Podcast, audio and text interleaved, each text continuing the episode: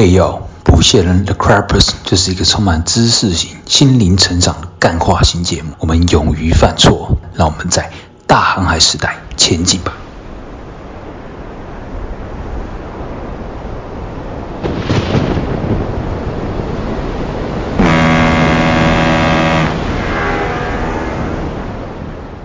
欢迎各位听众回到捕蟹人 Podcast 的节目现场，我是你的主持人小任。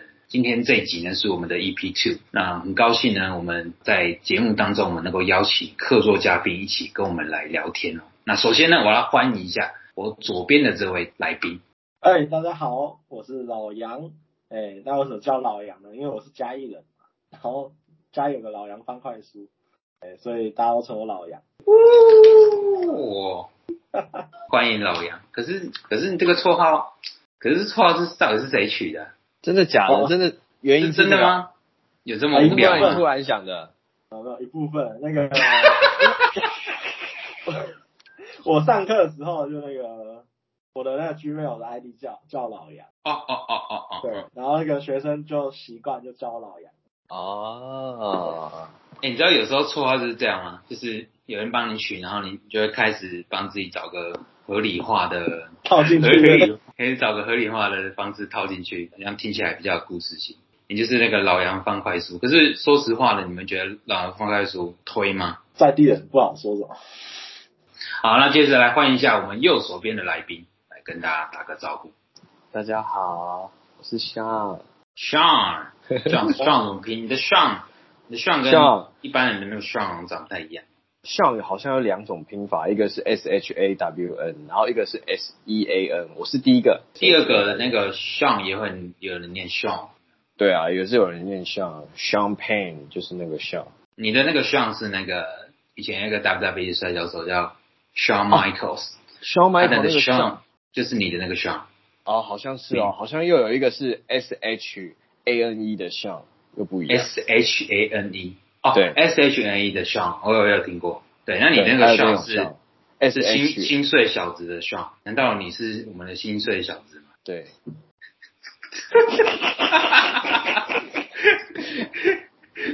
啊，心心碎小子是那个吗？是就是不是有一个布洛布洛克在写篮球的吗？不是不是不是那个不是那哦个不是那个哦，我们现在不同的频率上面。对对对对对，你知道反正我很闲吗？反正我很闲，里面有一个心碎小子啊。啊，我不知道哎、好，OK，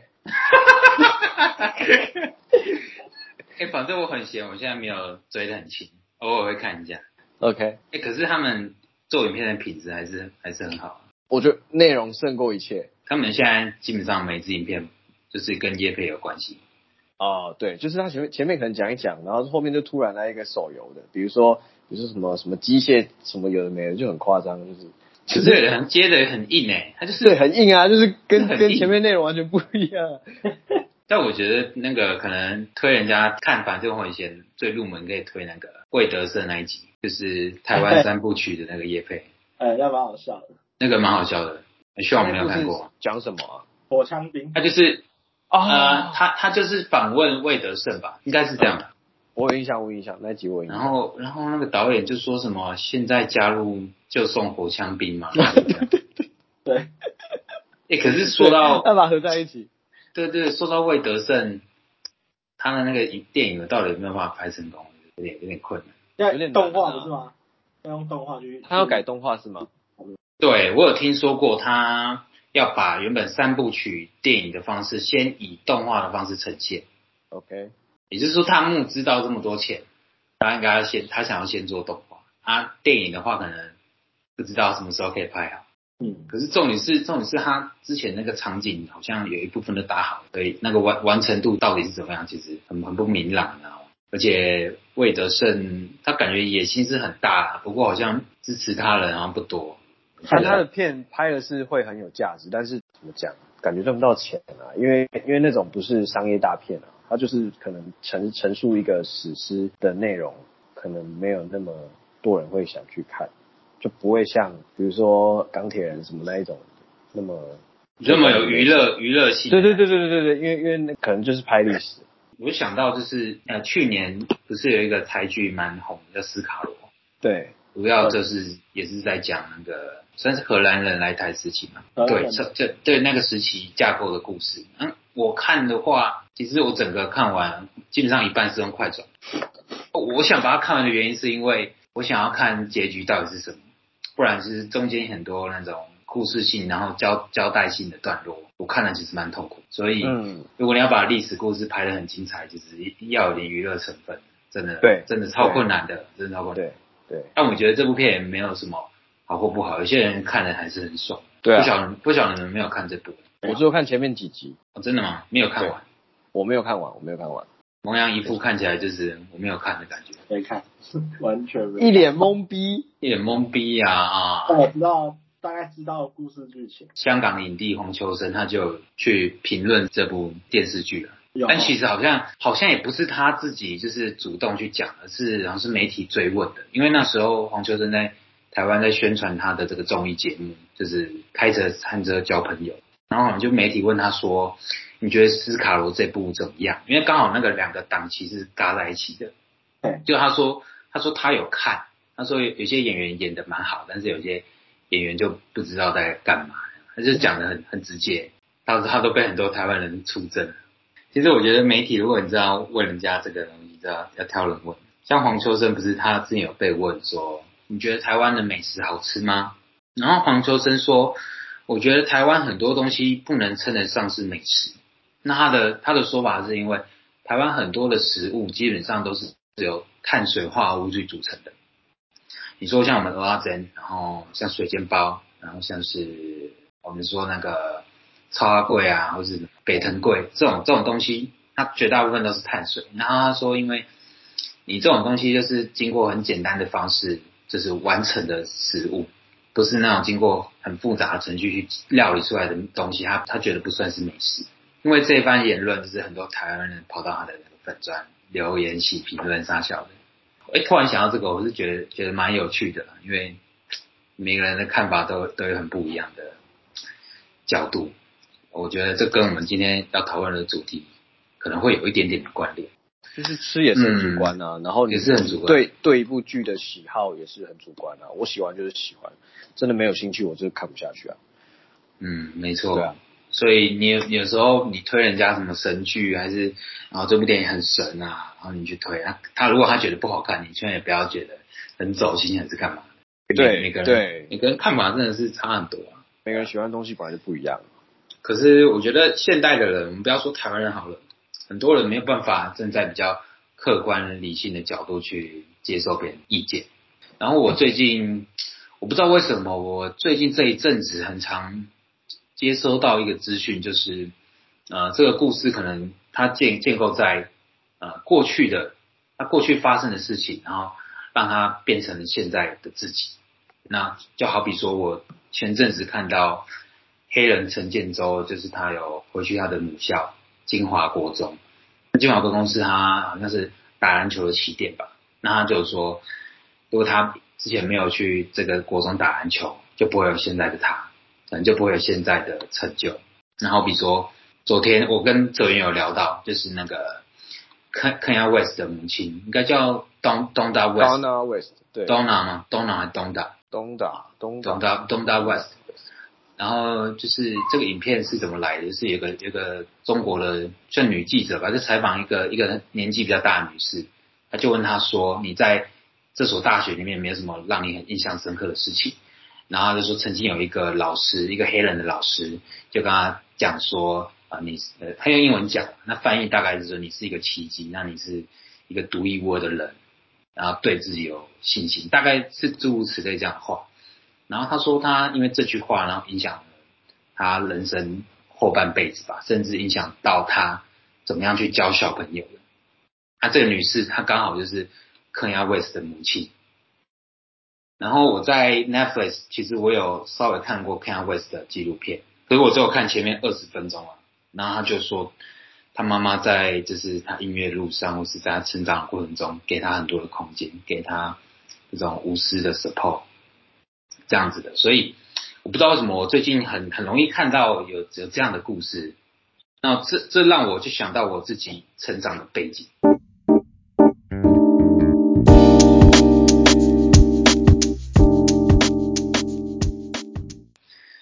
我从我从小时候，然后一直到可能高中求学这个阶段，我家里对我教育的方式，你可以说是放任，但是他们对很多事情也有很多限制。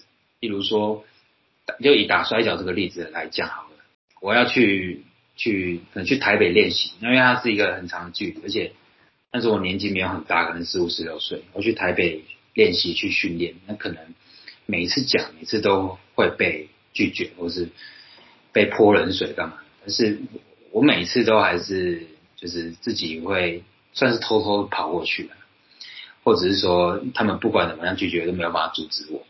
那我要说的是，虽然我我感觉我成长的这个背景下都是一直被拒绝，一直被泼冷水，但是我还是蛮坚持我自己想要走的路。那我觉得这个跟前面我刚刚讲的例子可能可能不太一样，可能前面有家人支持，可能前面有有贵人相助，但是我觉得以我的角度来讲，是因为我觉得自己做的这个做的这个事情是我喜欢的，所以我一直去做。我的起点就是我坚持我自己做的事情。那我想要我想要跟你们聊的是，哎，你们在从小成长过程中，呃，你们是受到怎么样的教育跟启发，然后变成是你们现在待人处事，我觉得这个话题还蛮深入，蛮值得讨论。像我，你有没有想过说，你你从小你爸妈大概都是怎么样跟你讲？比如说你要去做一些比较危险的事情，嗯，其实我爸妈不太限定我做什么，啊，这样，对他们也不太管说哦，你可能会多晚回家，或者那个要去干嘛，只要通知一声就好。那有没有可能因为你是男生的关系，所以对你限制比较没那么多？也有可能吧。第二种可能就知道我的个性就是那不太会去学坏吧，也有可能。可是我妈很很 care 我的教育啊，很注重我跟我弟的教育。哦，这哲远可能也知道，就国中的时候，我妈三不时就会来学校，然后可能跟老师说些什么，然后我就很常呃可能留晚自习或什么。他说什么原因你要在学校？呃，没有没有没有，我也没做错什么事，就单纯我妈担心我跟我弟的功课这样而已。哦，是的，好像你妈还蛮勤劳的，跑来哎、我学校。我我我我必须说，模样他家离学校真的超级近的，用走了就会到。国中的时候，对不对？对，国中的时候，所以他妈妈应该应该过来应该五分钟而已。骑车啊对吧？，模样那个时候骑车差不多了，差不多五分钟。差不多五分钟。对，对我妈就是无聊的时候就会杀过来，然后跟我老师捣鬼鼓，不然就跟我的教务主任讲几句，然后我就会进那个训导处了，或者或者是那个导师办公室，然后被被那个念个几句这样。你也觉得很烦吗？国中的时候一定啊，你谁谁希望看到爸妈来学校？那搞不好那个妈妈宝 妈宝就很开心，哎，妈妈来了对啊，就是可会被同彩给觉得怎样如何，然后啊？会吗？会吗？你同学会笑你吗？怎么？呃不会 你妈要来找你了，不会，因为他也。知道我爸妈有没有来吧。对，跟我不熟，不太知道我爸妈有来这样，但我就、哦，嗯，就觉得很频繁，然后老师就会三不五时可能就调侃你之类的。你感那很烦哎，我会觉得很烦，我会跟他说你下次不要再来。哎，但没办法，阻止不了。好的，你有试图阻止过？呃，有的时候不要这么频繁来。对，但呃，当下当下就觉得很干嘛超烂的，超烂的说，哎、你你不要这么频繁来 但我国中真的没掉过前三年。哦，所以你其实蛮感谢你妈每天来盯你。哎，事后回想，我大学回想，我我国中成绩真的还算不错，没掉过前三名。可是那样也是你自己愿意吧？虽然是有人在后面盯你，可是你也是要自己愿意去读书，才有办法维持这样。没有，其实我那时候还不知道什么叫努力。我靠，我没有听错吧？前三个人说，嗯，其实我不知道什么叫努力。有可能是我现在想法有点改。我觉得努力是一件，呃，可能要付出什么，你要痛过，你才你才知道，才能获得什么。对，但当下我不觉得我失去什么。你要说有，那就是尺度啊。就是我爸妈就一直来了，其实你后面也习惯了，是吧？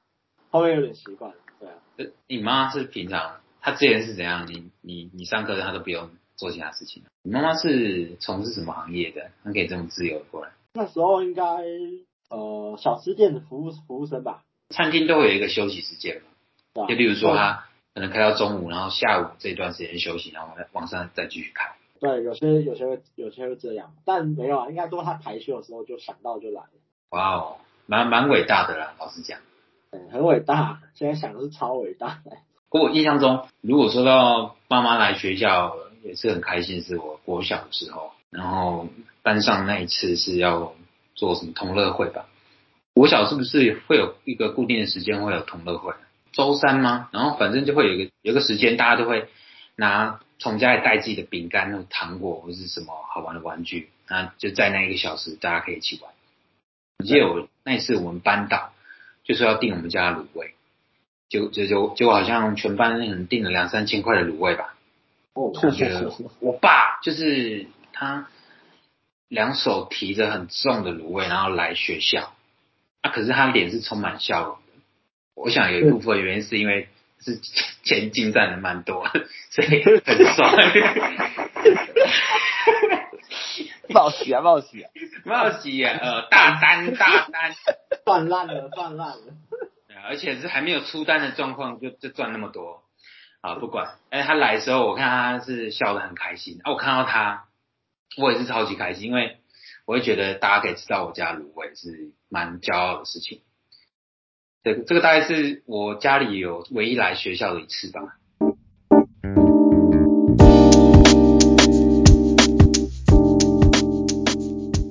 那你们你们知道有一个饶舌歌手叫 Lil Wayne 吗刘文你知道？？Lil Wayne 他其实他在小的时候，就是他他是出生在那种黑人家庭。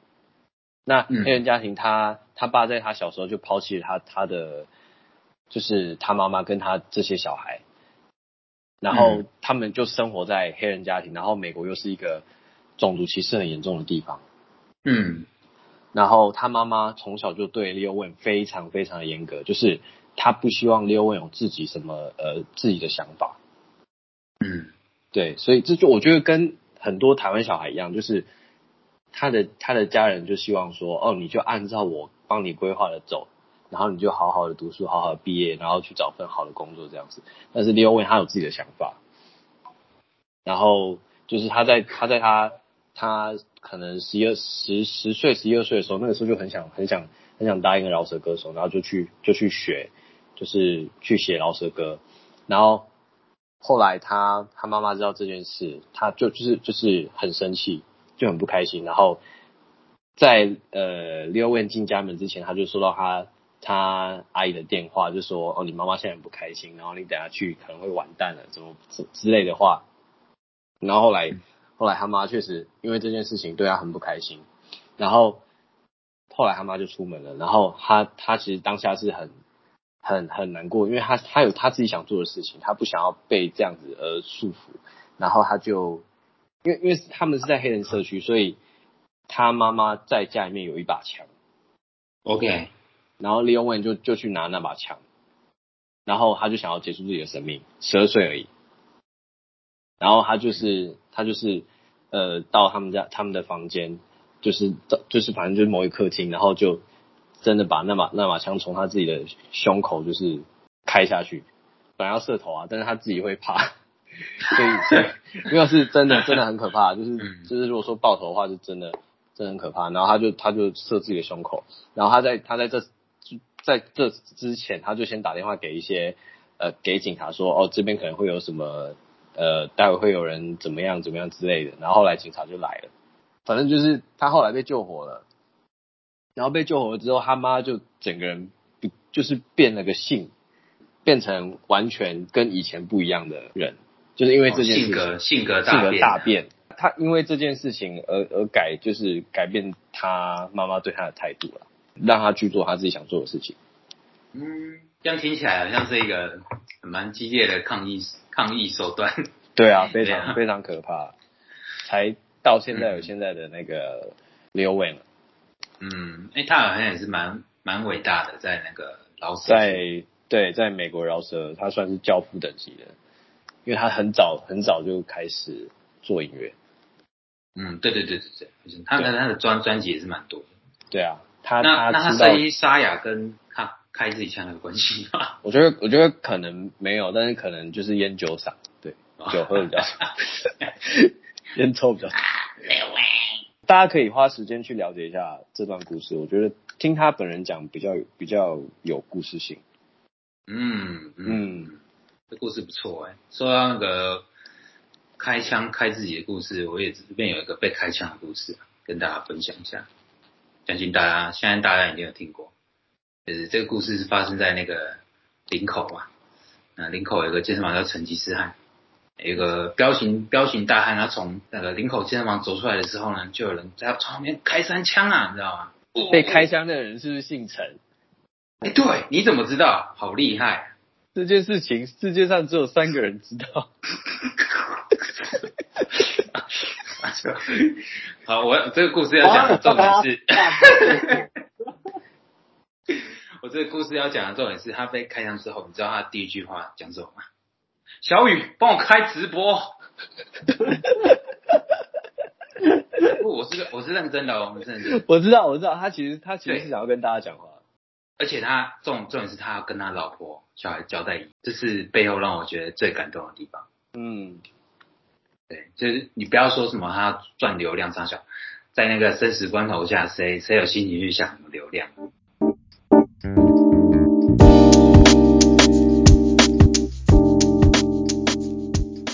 你们有没有觉得，就是在成长过程中有哪个时机时间点会让你们觉得好像自己的个性变了，可是你们自己没有发现？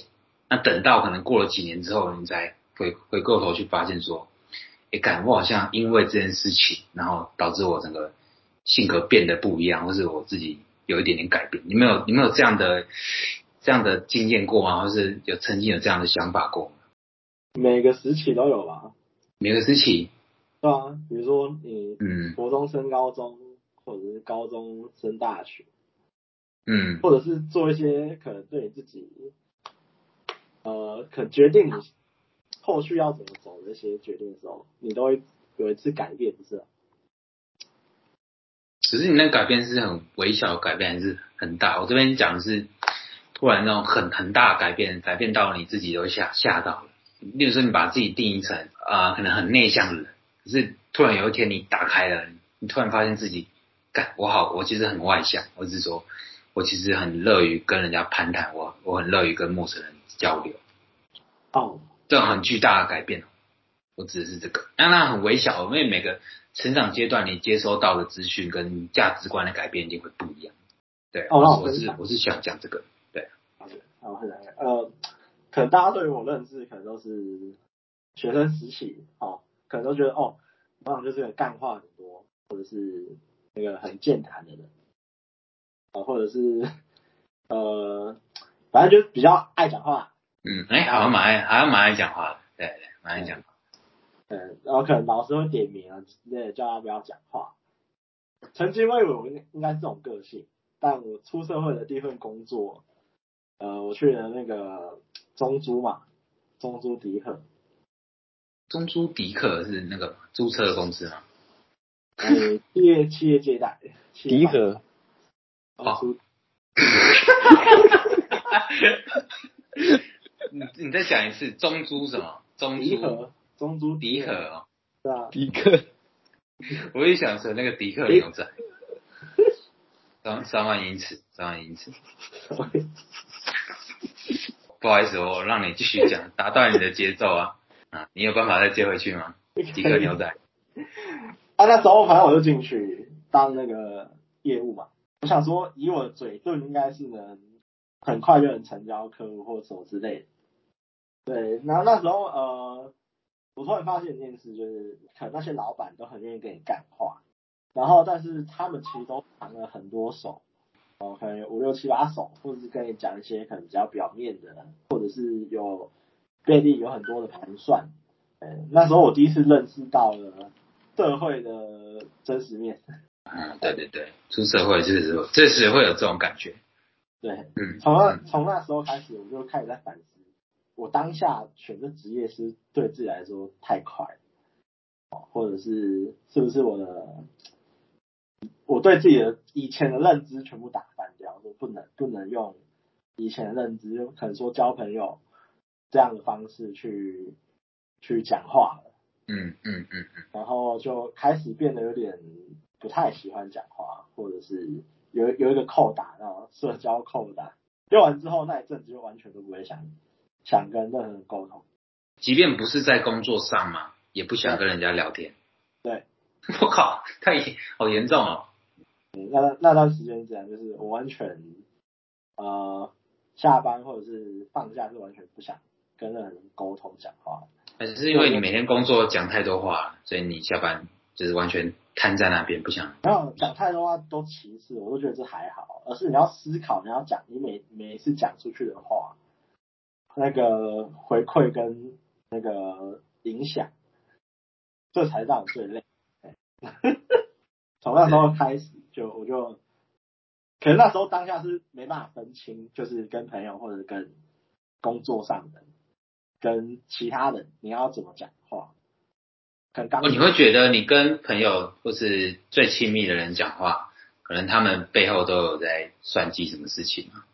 因为那时候那时候刚出来，然后你接触这个，你还没办法去分得很清楚。哦，我懂了，好，我懂了，我懂你的意思了。简单来说，你在工作上面碰到的一些客户，那表面上好像跟你很麻吉，像朋友一样，但实际上等到真的要成交的时候，又又不见了，人又不见了，或是跟当初讲的不一样，对对对，这种感觉。所以你跟朋友在聊天的时候，你会不会，你也可能会觉得说，你现在是不是利益导向嘛？就是说你跟我这么好，是不是你想要从我身上拿到什么利益？是是这样的感觉吗？哎、对，类似，但是哦但那时候当下是你很难去分清楚，但现在就还好啊、现在你是能分清楚。这样，而且这样调试的很好的话，你就会不会这么看得这么重。对，可是你那个工作做了很久嘛，没有啊，三个月。三个月哦，哦那有成交出去吗？哦，好像有有有有吧，我记得有一单，对，那个人你还记得吗？就是你成交出去的那个老板，还记得吧？还记得。他是很好讲话了？还是你试过很多次才才成功？呃，他算是很阿萨里，就是我觉得这是一个调、欸，就是你可能会有一个呃，哦，频率比较近的人，对对，那就比较比较 OK，比较好谈。嗯，对啊，那就是那个啊，就是要看点缘啊。看到你，看到你就觉得哦，你好像一见如故什么的啊，就很快就成交。对，你这个经验跟我第一次出社会当教练蛮像。我我第一次当教练在成吉思汗丹啊，然后跟你一样到处碰壁，大家都是表面上说哦 OK 啊，我这个下次再找你，我说哦我可能过几天再联络你啊，然后就就人就不见了，所以下次在场馆见到他，你就会很尴尬，而且他会故意避开你，这种感觉很像。那直到换了第二份教练的工作，才慢慢掌握到怎么样跟人家去攀谈，或者跟人家去交易。其实其实那种跟你跟人的经验蛮蛮类似的。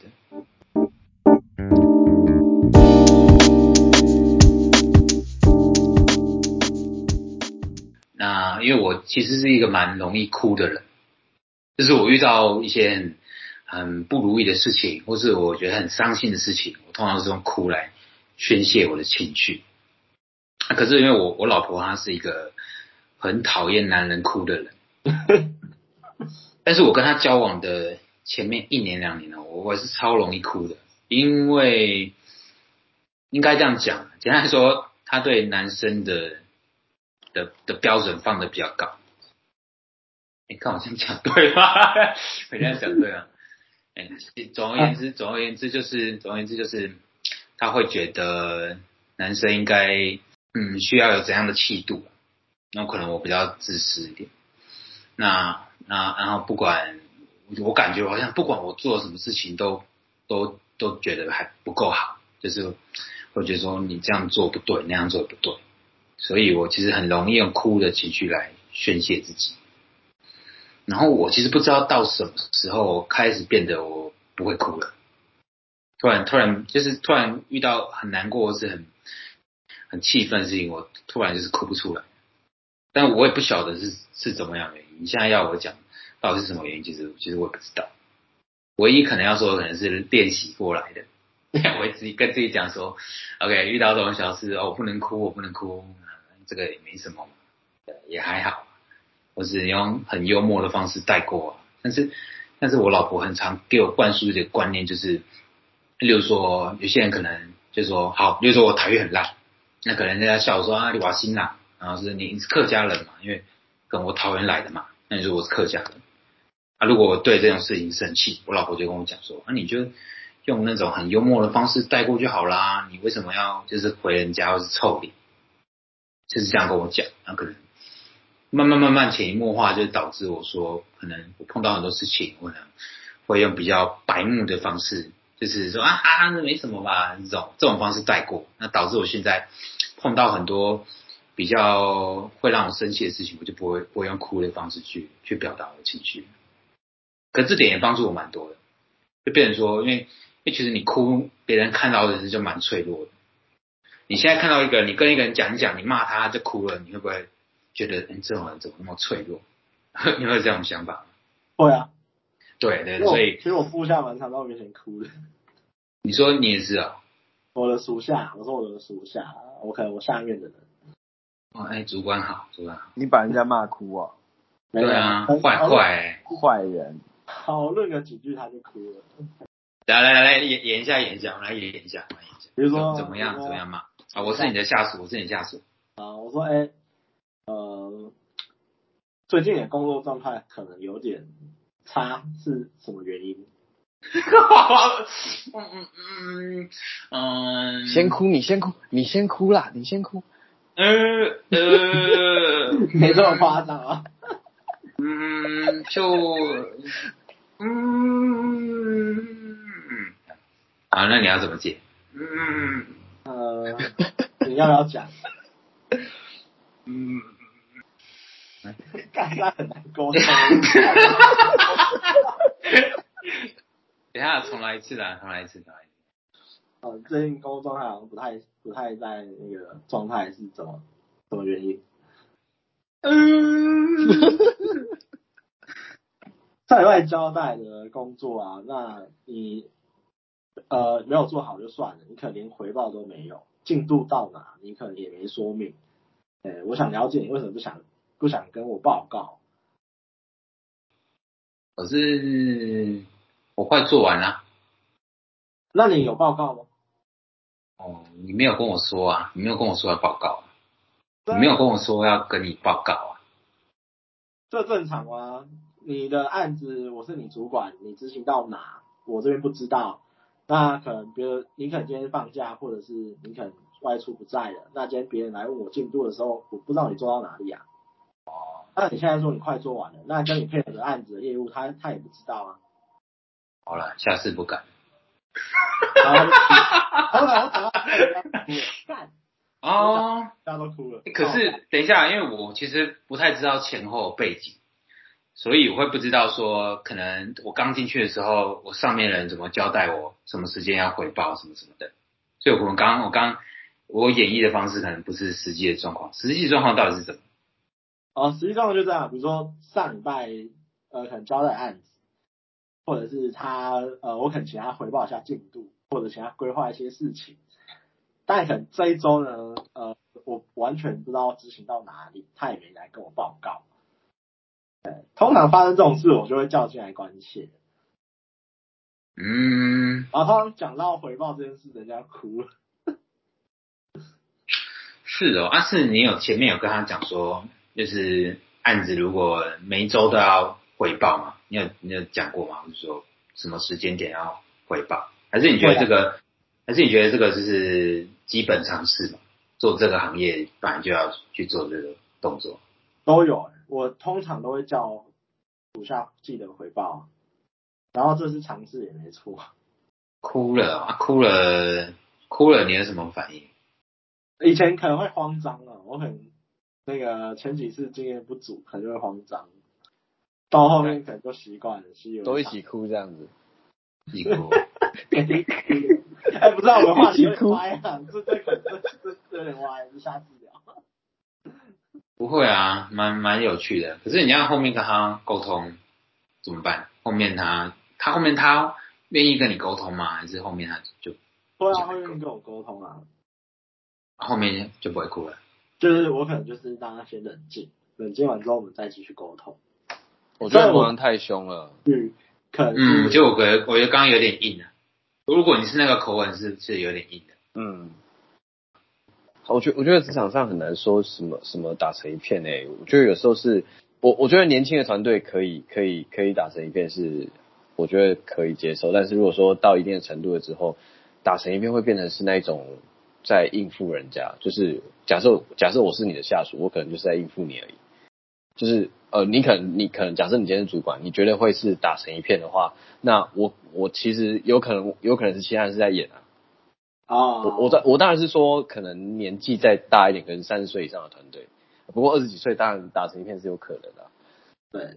那那如果说用这种方式，我觉得久而久之，可能到了三十岁以后的下一个阶段要，要要去带领团队，可能会比较比较硬一点啊。我觉得啦，没有，就是我的看法啦。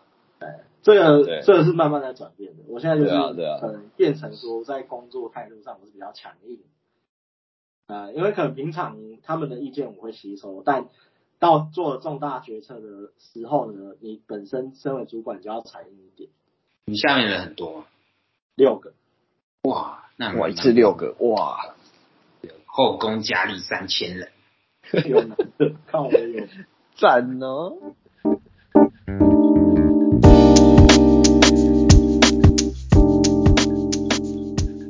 过年的时候没有见过面，对啊，我们过年过年欸过年见面的时候我就觉得萌芽也比较不一样。你有觉得？你有觉得吗？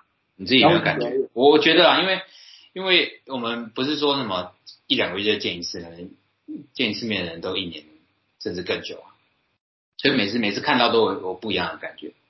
像上次过年我们去去那个家里吃吃饭的时候，就是就是都吃不到那间嘛，然后就就那个一脸酷酷的，那那那开玩笑开玩笑。很好像是那个对面那一间，很想很想吃又吃不到，但是你也不能，你在当下你又不能表现的说啊很生气，就是呢透过你脸上的表情去判断。诶可是可是你也不会啦，你也不会遇到什么事情，然后马上很气愤的表现出来。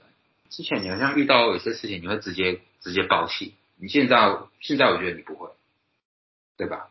就是你不会马上表现出来说很生气，你说我大学时候在带那个什么活动那时候，也不管，反正就是一些活动上我们会一起一起一起 work 嘛，然后有些有些时候你遇到一些事情，会有些人讲一些比较白目的话，你就会突然爆爆掉。但是你现在，我觉得你不会，这这个是可能我看出来比较不一样的地方。成熟了，模样成熟了。这好像对啊，哎、对啊，我终于终于讲的是一个具体的东西了。对，你这样讲是有没错，就比较比较不会那么棒。稳重。对对对，其实也有那一种可能高中很好的朋友，然后到大学就整个觉得他招精武那一种，也是也是有。就其实大学的时候，我觉得大学是一个关键点，因为你在大学会遇到，比如说是北部来的、南部来的，然后就是一个大杂烩，然后聚集在一个班级，然后你就会开始新的怎么讲？你要学习新的社交技巧。比如说我讲，我举一个例子，就是台北人说哦，我们在约吃饭啊，然后南部人说，哎、我们在约吃饭啊。他两个两句话其实是字都一样，但其实意思完全不一样。就北部人说，哦，我们在约吃饭，可能就是表面就是跟你说，哦，没有了，就就就我们也没什么话讲，然后就这样吧。然后南部人约吃饭是，哦，我真的开始在规划了，我我现在菜单已经拿起来之类的。对啊，那我觉得这就会影响到你，然后就大学的时候就可能会产生一些改变。就像就像模会样出嗯出社会讲的那一份第一份工作是一样的啊，就是你你到不同环境接触不同人，你就会开始产生一些可能个性上的改变。我觉得讲这么多，我其实有发现一件事情，就是通常我们人碰到很重大的转变的时候，都是一些比较挫折的事情，或是比较跟自己完全想想象不到的事情。就就好比说，可能模样是工作上面碰到人跟人的相处，那我的话，可能是碰到 感情上的挫折，那都是都是比较负面的东西，然后让自己有转变。可是这个转变，我觉得方向是好的。那当然，当然有些人可能是会越陷越深。会，你要分享你感情上的挫折吗？我感情上遇到蛮多挫折的，我想一下啊，我会我会有比较不理解的事情，就是付出这个这个事情啊，就是一开始我的想法会认为说两个人在一起就是有一种比较公平的互相嘛，互相就是我五十你五十这种平等关系，但实际上我发现并不是这样，真正你应该是要可能九十 percent。就是很很很为对方付出，你才是真的有在爱对方。那剩下的那十 percent 就是关心自己的。但我但我不是说你永远都保持在九十 percent 这么高，你还有时候还是要顾到自己心里的平衡。但是你为对方付出的时候，你不能去想背后的可能会为你带来的损失，或是你你的利益。如果你一当你这样想的时候，对他的这个关系就可能不是爱了，可能就是利益比较多。哦，对对对对对对，就我我在感情上挫折是，我会觉得我好像有付出，可是实际上说破了就是，我在背后有顺道说，哦，我现在可能对你好，就是要换取说你可能这一两天你会对我好，但是我我一这样想就是就是错哦，这个东西我怎么知道？是我老婆跟我讲的，就她会把一些很血淋淋的事情也是跟我讲，而且一开始我很不能接受，就一直有挫折，到后面。才慢慢了解说，他其实讲的也许是对的。前期很常常吵架，非常常吵架，所以算是一个我们磨合其实蛮长的。可是因为我我这个人就是很很不容易放弃事情，他是毒刺的天蝎座，神神秘感天蝎，他不神秘，他只是藏了很多故事跟很多很多把武器而已。哎，累了，喝个水，休息一下。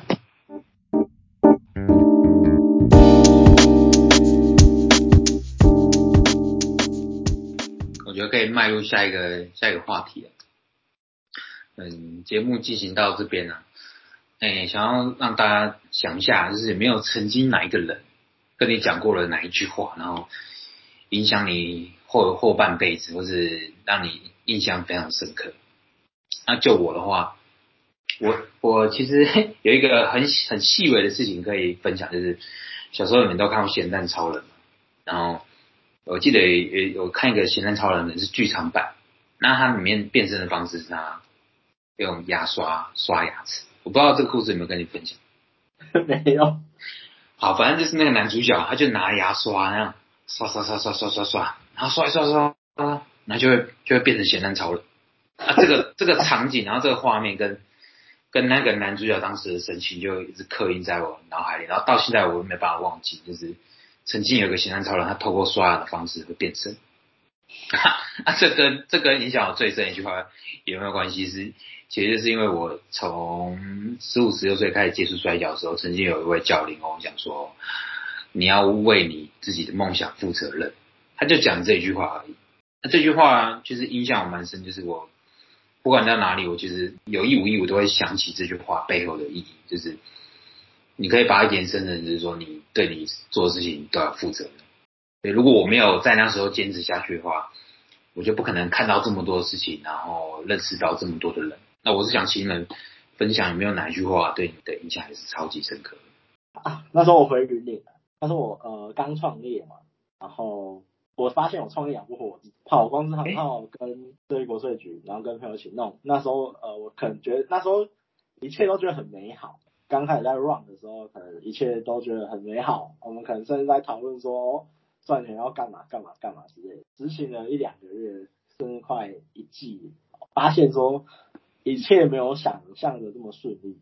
嗯，对，那时候就呃，一些公司可能来找我，那我那时候就在思考，我我要我要继续继续做嘛，还是我要先去养活自己？不过老杨，你如果在这当下。决定的时候，团队又刚成立，你没有怕说你如果跳到别的公司，对你原本那个团队会有什么影响吗？哦，不，倒不会，倒不会。是因为你钱投资进去，你没有拿回来。哎，当然啦，因为我们从来就没想过这笔钱是赚得回来的。然后，嗯，那时候看呃大 H 那句话，可能影响我比较多。你说大 H 啊？你说 YouTube 大 H？哎，那个健身那个，他们有一句话叫“不是你不够努力吗？”而是你努力的，可能是你努力的不够久。他有讲过这句话。对，他有讲过这句话。哎，那对我来说，我可能说好，那可能就是我蹲的不够久，所以我觉得我还需要养分。那我就对，我那时候就选了最困难的一条路，我两个人一起做，我一样去公司上班，但我本本业不放弃，兼着做。哇哦，对，我就走这个最困难的路，然后下去做。所以你是一般来说，嗯，上上完班之后，然后下班了继续做创业的事情。对，或者是假日中也在执行这些事。不，我觉得厉害的点是因为你你很很坚持你所选择的路，因为有毅力的人其实很少，我可以说很少，而且你算是心无旁骛，你才有办法去做到这件事情。一个呃行销顾问公司的人讲过一句话，他他说他觉得这年代没有所谓的怀才不遇，嗯，呃，通那个如果你不遇呢，通常都是因为你还不够有才。哦，有道理啊，我觉得这句话这两句话影响我最多。不是怀才不遇。他他这句话后面应该还有别的话接接下去吧？主要他他说，当然没有这么夸张，就是如果你那个怀才不遇，就是可能你不够有才，这么的哦，是这样子啊，哦，没这么偏颇，但就是大部分人都是这样啊，就是会认为自己怀怀才不遇。很多认为自己怀才不遇，但通常都是有可能你只是不你还不够有才，你这句话跟大一讲的话好像是一样的话。差不多啊，就努力跟嗯你是还不够让表现出自己啊，嗯，其实两句差不多，但我更喜欢第二句。这句比较文绉绉。那这边你自己有一个你的金句吗京剧，呃，？Yes sir。你们知道有一个数学公式是，呃，一点零一的三百六十五次方吗？一点零一的三百六十五次方，好，不知道。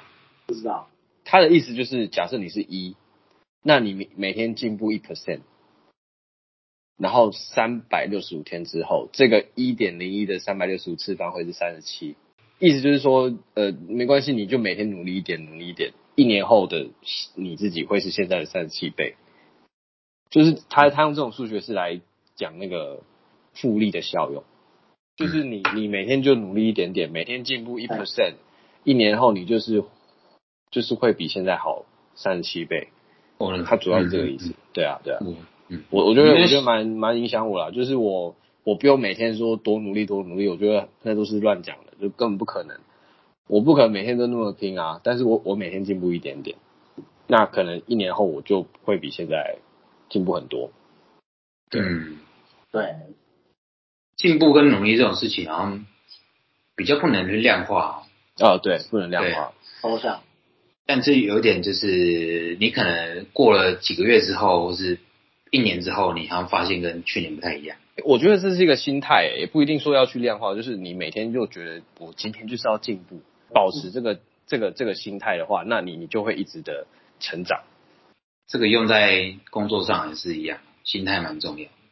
有时候我我也会蛮怕的，就是比如说，呃，之前如果要跟美国客人开会的话，我记得我也是印象蛮深的，就是老板在旁边，那这个 project 是可能要去跟那个美国客人报告。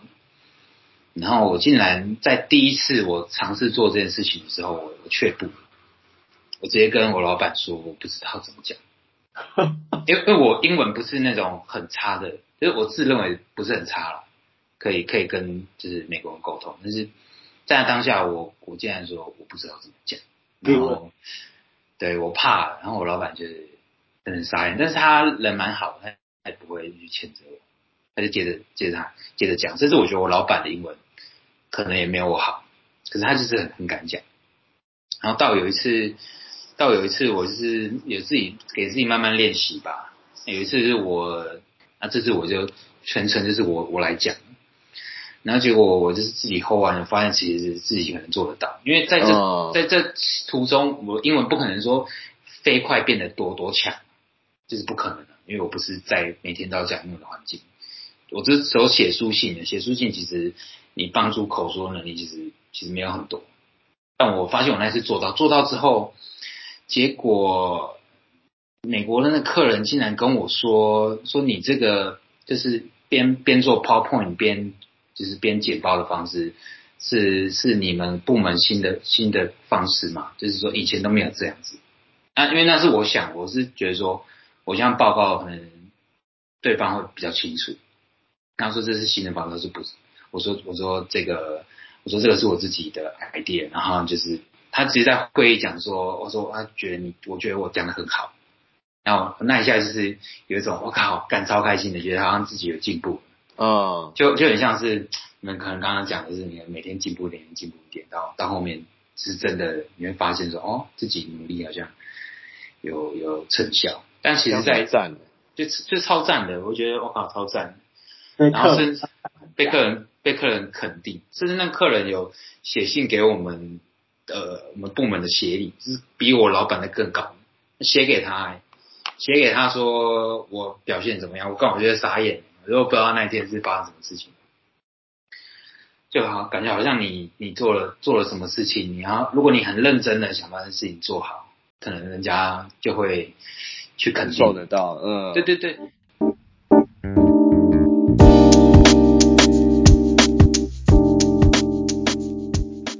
今天整个节目差不多到这边要要收尾了。最后最后大家有没有什么想跟大家分享的？现现在疫情的这个状况，现在疫情已经进入，我觉得可能真真真的就是所谓病毒共存了。你们会觉得说台湾的那个防疫速度，或是说应变能力比较差嘛，或者说我们前面做的太好了，导致现在 突然爆掉，大家一时之间没办法接受。我想法是，呃，共存其实说的是共存，但严格来讲，这个就是失控。我也好直接哦，一针一针见血啊，一针见血。如果那时候我们都真的都打高端了，政府都进高端嘛，那时候也很排斥可能别的疫苗进来。